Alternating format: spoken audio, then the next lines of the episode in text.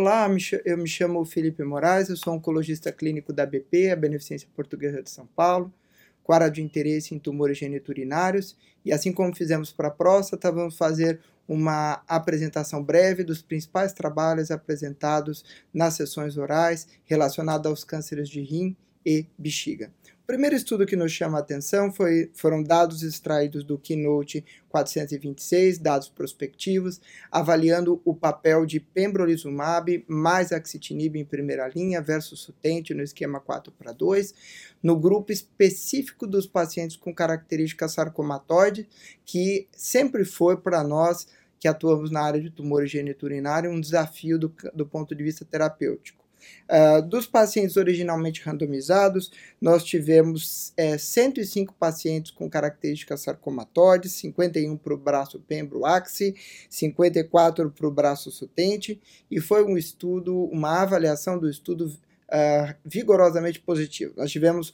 um ganho de overall survival com hazard ratio de 0,58, ganhos de PFS de 0,54 e taxas de resposta de 58% no braço pembroaxi contra 31% no braço sutente e com surpreendentes 12% de taxa de resposta completa. Um estudo positivo, com certeza, coloca a pembriaxi como sendo uma opção bastante viável e uma opção de standard of care nesses pacientes. É claro, aguardamos dados de outras opções terapêuticas que estão em estudo, combinando outros imunoterápicos com outros TKIs. Nós temos dados da associação de NIV e IP. Uh, essa vai ser uma decisão uh, particularizada, porém, os dados de Pembriaxis são bastante positivos. Um segundo estudo que foi apresentado foi no contexto de pacientes que iriam ser submetidos a metastasectomia ou cirurgia citoredutiva e antes do procedimento realizavam NIVO ou uh, por três ciclos, Nivo mais IP por dois ciclos, ou Nivo mais Avastin por três ciclos, e avaliava uh, os desfechos nesses pacientes. Falta nesse estudo um braço que não tenha feito nenhuma das medicações, mas uh, é um estudo que mostra alguns benefícios interessantes. Uh, mostra em um ano 86% dos pacientes vivos no grupo NIVO, 73% no grupo NIVO-IP e 83% no grupo NIVO mais Avastin. Uh, é um campo ainda em bastante discussão, o campo de tanto de terapias pré quanto da própria citorredução e com certeza é um estudo que exigirá estudos fase 3 para estar mais esclarecido em relação aos seus dados. Agora, um estudo fase 3 que nós tivemos, que continua desafiando a doença de rim uh, micrometastática, foi um estudo com pazopanib, depois uh, de pacientes que fizeram metastasectomia e ficaram com doença é, é, R0, sem doença nos, uh, nos exames de avaliação. Um estudo interessante, que responde a uma questão prática da realidade da maior parte dos consultórios. Então, ele pegava pacientes que tinham doença metastática, oligometastática, ou pacientes que haviam feito citorredução uh, e tinham ficado sem doença nos exames de imagem convencional para fazer manutenção com pazopanib. Infelizmente, o estudo foi negativo, não houve benefício em relação a PFS overall survival da associação de pazopanib nesse contexto contra o placebo, às custas de maior toxicidade com o paso, como era esperado.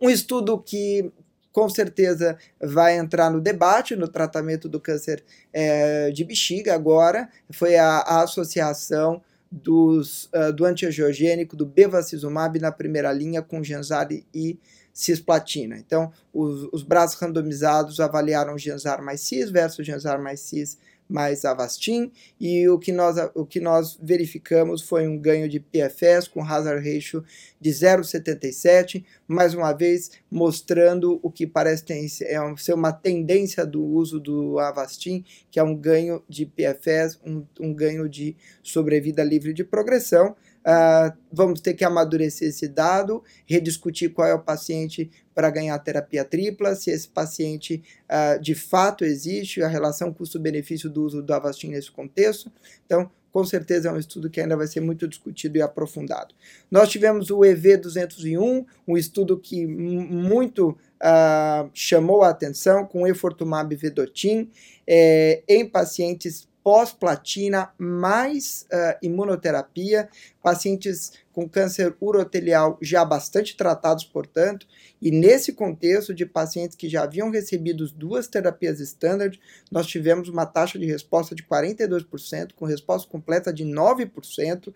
é, às custas de efeitos colaterais, principalmente relacionados à fadiga e alopécia. É, são dados muito robustos, os, os dados ainda são imaturos, não estão prospectados em fase 3, mas essa coorte com certeza anima o uso dessa medicação em pacientes que possivelmente seriam encaminhados para cuidados paliativos exclusivos ou para drogas de menor eficácia.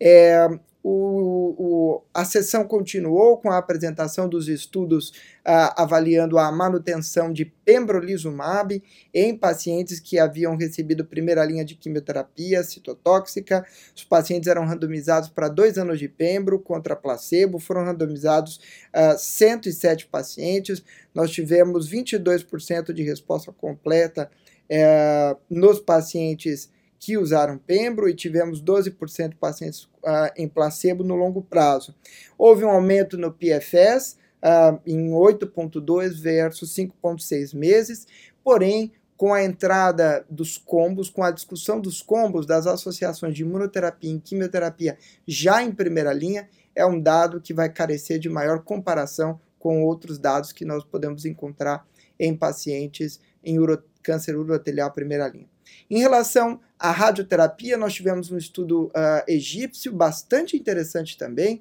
aonde eles avaliaram se radioterapia adjuvante eh, em pacientes com tumores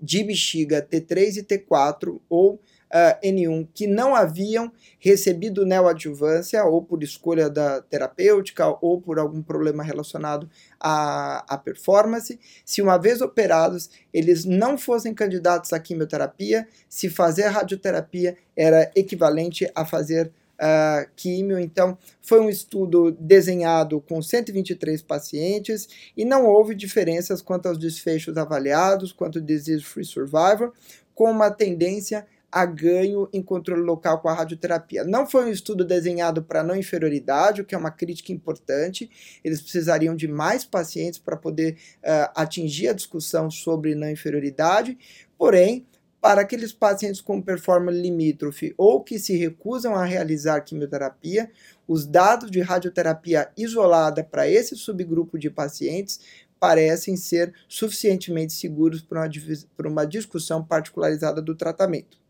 Uh, nós tivemos apresentações atualizadas dos dados do Carmina, inclusive os pesquisadores se despediram do Carmina, uh, avaliando um subgrupo de pacientes com risco intermediário que tivessem uh, apenas um dos fatores de risco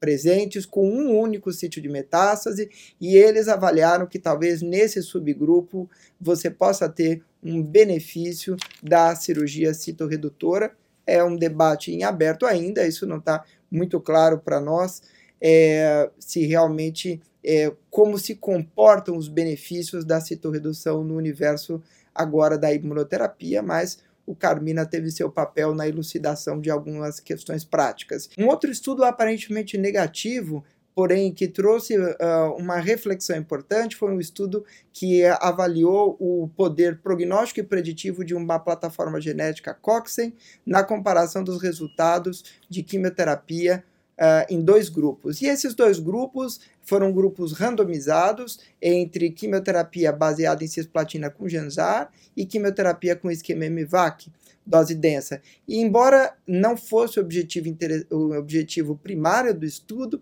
nós vimos uma bela comparação randomizada entre Cisjanzar e MVAC dose densa, com resultados bastante semelhantes, uh, fazendo com que essas terapias passem a ocupar o mesmo espaço, o mesmo espectro dentro das nossas escolhas terapêuticas. Esses foram os estudos apresentados nas, uh, nas apresentações orais da ASCO. Espero que a gente possa, em outros vídeos, em outros espaços, discutir e aprofundar os resultados deles. Muito obrigado pela sua atenção.